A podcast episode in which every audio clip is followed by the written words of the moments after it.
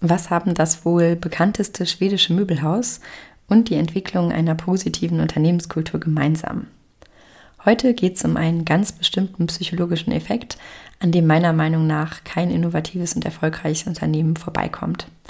Ihr erfahrt, warum dieser Effekt nicht nur dabei hilft, stylische Möbel, sondern auch eine gute Unternehmenskultur aufzubauen. Ich zeige euch außerdem, wie ihr die psychologischen Mechanismen dahinter ganz gezielt und konkret nutzen könnt, um euer Unternehmen erfolgreich zu machen. Und damit wünsche ich euch ganz viel Spaß bei der heutigen Folge. Herzlich willkommen zu Besser fühlen, besser führen, deinem Podcast rund um Positive Leadership. Entdecke, was in dir steckt und wie du die Arbeitswelt zu einem besseren Ort machen kannst.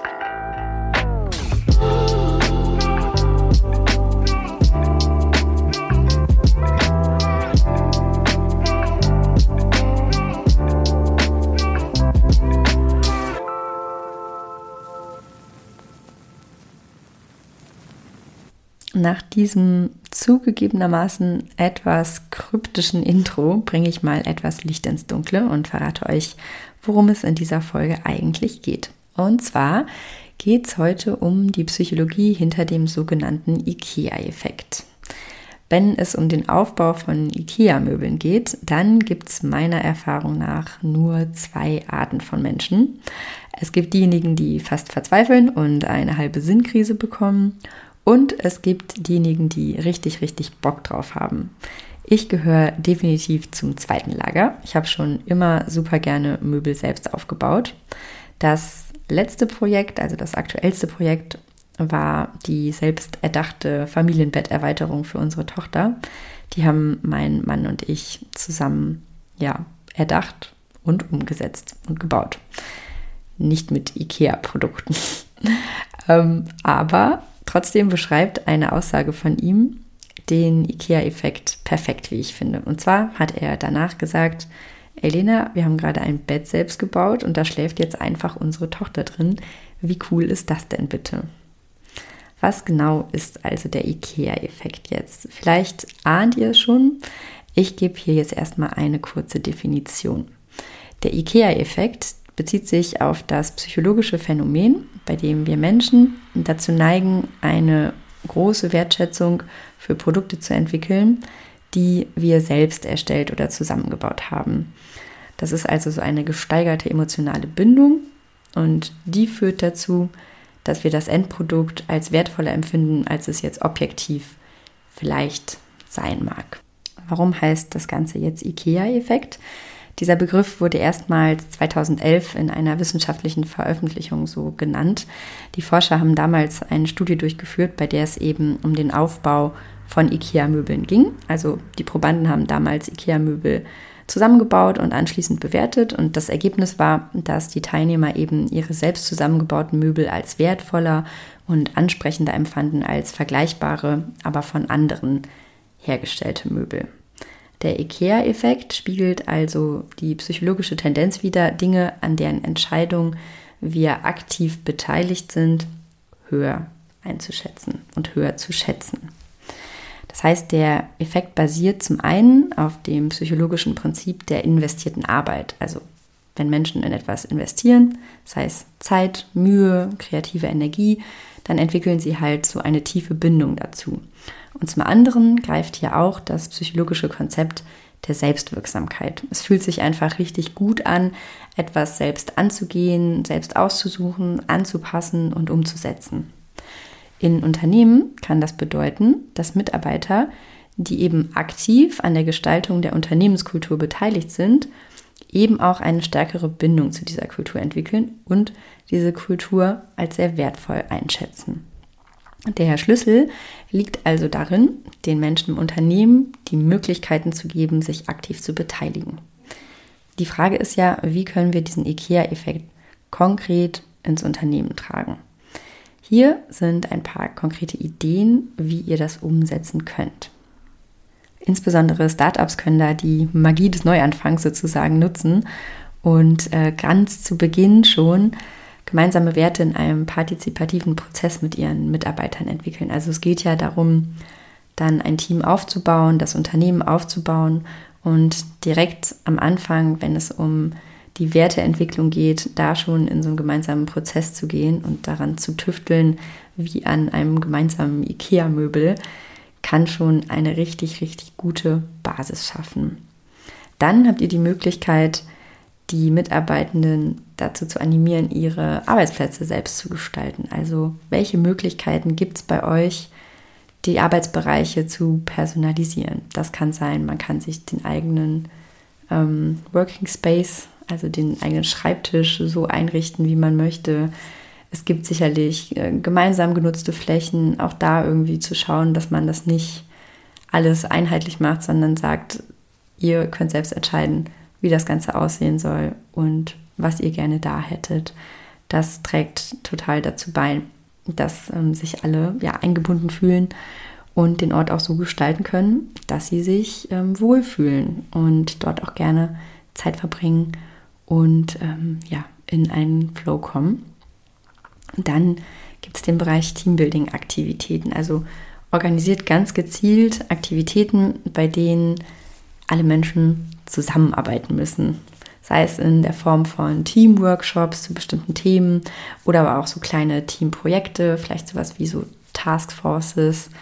Ähm, das kann man auch zum Beispiel sehr gut verbinden mit dem Bereich vorher, wo es um die Gestaltung von Arbeitsbereichen geht. Also zu sagen, okay, ihr gestaltet irgendwie den Flurbereich, ihr gestaltet den äh, Meetingraum, ihr gestaltet die Teeküche oder seien es irgendwie Outdoor-Aktivitäten, wo ihr gemeinsam was macht. Das fördert einfach extrem den Zusammenhalt. Ähm, ich war damals, äh, ich habe so ein freiwilliges soziales Jahr gemacht und wir hatten ähm, ja mit allen Teilnehmenden, es war vom DRK organisiert, äh, so Wochenenden, wo es halt auch irgendwie um Teambuilding ging und aber auch darüber, sich auszutauschen.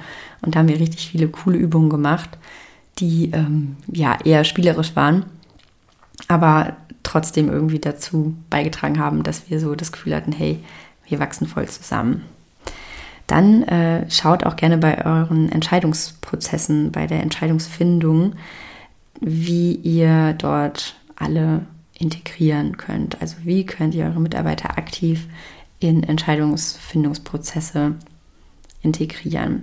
Das kann von sowas Kleinem wie Brainstorming-Sitzungen gehen bis hin zu regelmäßigen Feedback-Runden. Und Mitarbeiter, die halt das Gefühl haben, dass ihre Meinung zählen, entwickeln natürlich auch eine stärkere Bindung an das Unternehmen und auch an die Unternehmenskultur. Ein weiterer ganz spannender Bereich, der gerade, wie ich finde, richtig gut in Bewegung und im Wandel ist, ist der Bereich von Unternehmensbenefits. Also damals waren es noch die Prämien, äh, zuletzt vielleicht der Obstkorb und der Kickertisch und der Kühlschrank im äh, Gemeinschaftsbereich. Äh, in Zukunft gibt es vielleicht noch andere Benefits. Also ich sehe da gerade ganz viele spannende Entwicklungen. Und auch in diesem Bereich, der bietet sich einfach total an, um einfach das Ganze partizipativ zu gestalten. Das heißt, schaut einfach, was für eine Auswahl könnt ihr in eurem Unternehmen an Benefits stellen? Was sind Benefits, die wirklich hilfreich sind? Das kann sowas sein wie flexible Arbeitszeiten, das kann sowas sein wie ein Pool aus unterschiedlichen Fortbildungsmöglichkeiten, aus denen man sich was aussuchen kann. Fragt da einfach ganz gezielt nach oder holt auch da in Brainstorming-Sessions eure Mitarbeiter mit an den Tisch und entwickelt gemeinsam eine Auswahl an Benefits, die euer Unternehmen ausmachen und auch letztendlich besonders machen. Ein ganz klassischer Bereich, wenn es um Unternehmenskultur geht, sind Events, Veranstaltungen und gemeinsame Feiern, also die Zeit, die man gemeinsam verbringt, wenn man jetzt nicht gerade Kernarbeit ausführt, sozusagen. Und das bietet sich natürlich total an, um da auch das Zepter aus der Hand zu geben und zu sagen, hey, Ihr wisst am besten, worauf ihr Lust habt, was sind Ideen für Events, für Veranstaltungen, wer möchte sich wo, wie aktiv mit einbringen, Programmpunkte einbringen oder so beim Organisieren helfen. Also das ist ein ganz klassisches Beispiel dafür, wie ihr diesen IKEA-Effekt nutzen könnt, um die Unternehmenskultur von innen heraus einfach zu stärken und mitgestalten zu lassen. Dann gibt es noch eine weitere Idee und zwar geht es da um so innovative Mitarbeiterprojekte. Vielleicht habt ihr schon mal gehört, dass es Unternehmen gibt, die sagen, okay, 20 Prozent deiner Arbeitszeit kannst du dafür nehmen, dich irgendwelchen beliebigen Projekten zu widmen, die vielleicht nichts damit zu tun haben oder vielleicht sogar im besten Fall gar nichts damit zu tun haben, was du eigentlich hier im Unternehmen machst. Und ihr könnt euch sicherlich vorstellen, dass das ein wahnsinniger Innovationsbooster sein kann.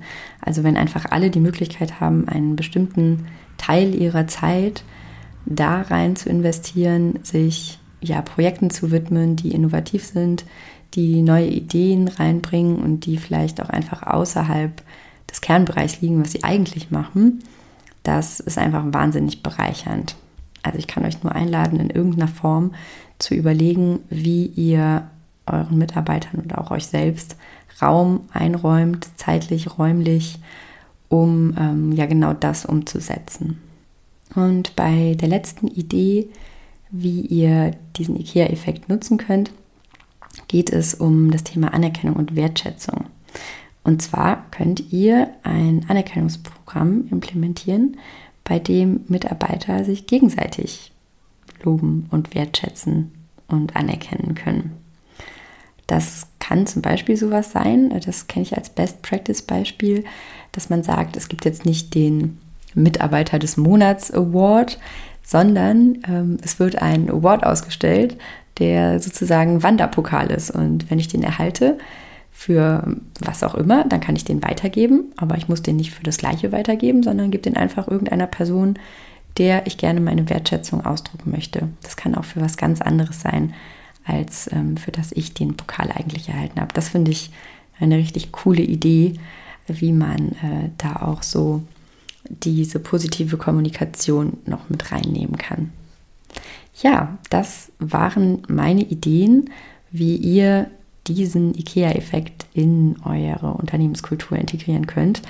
Ich finde, diese Folge hat wahnsinnig viel Mehrwert, äh, muss ich mich selbst mal loben und bin total gespannt, welche Ideen ihr umsetzt. Das IKEA-Prinzip ist übrigens auch einer der Gründe, weshalb ich nicht so viel von so klassischen Beratungssetting halte. Auf jeden Fall kann ich mich damit selber nicht so gut identifizieren. Also in manchen Bereichen mag es bestimmt hilfreich sein, sich konkrete Ratschläge reinzuholen. Aber ich finde, in der Regel ist es immer besser, selbst Lösungen für die eigenen Herausforderungen zu entwickeln. Natürlich ist es gut, wenn man da Impulse von außen bekommt oder wenn man sich mit anderen austauscht, aber die Ideen sollten doch aus einem selbst herauskommen. Ich habe ja eben gut erklärt, warum das am besten funktioniert. Deshalb spreche ich mich auch so oft für Schwarmintelligenz aus und äh, dafür ja eigene kreative Ideen zu finden und zu entwickeln. Okay, das war's für heute. Wie gesagt, ich bin gespannt, welche der Ideen ihr umsetzt. Lasst mich da bitte gern dran teilhaben. Ich liebe es einfach, eure Erfolgsgeschichten zu hören und äh, seien es nur kleine Impulse, die ihr mitnehmt, aber dann umsetzt. Wenn euch die Folge gefallen hat, dann teilt sie bitte mit anderen und lasst eine Bewertung da. Das hilft mir mal richtig viel. Und ihr könnt den Podcast auch abonnieren bzw. ihm folgen. Dann verpasst ihr auch die zukünftigen Folgen nicht. Und damit vielen Dank, dass ihr Teil der neuen Folge wart und bis zum nächsten Mal. Ich hoffe, ihr fühlt und führt ein bisschen besser als vor dieser Folge. Eure Lena.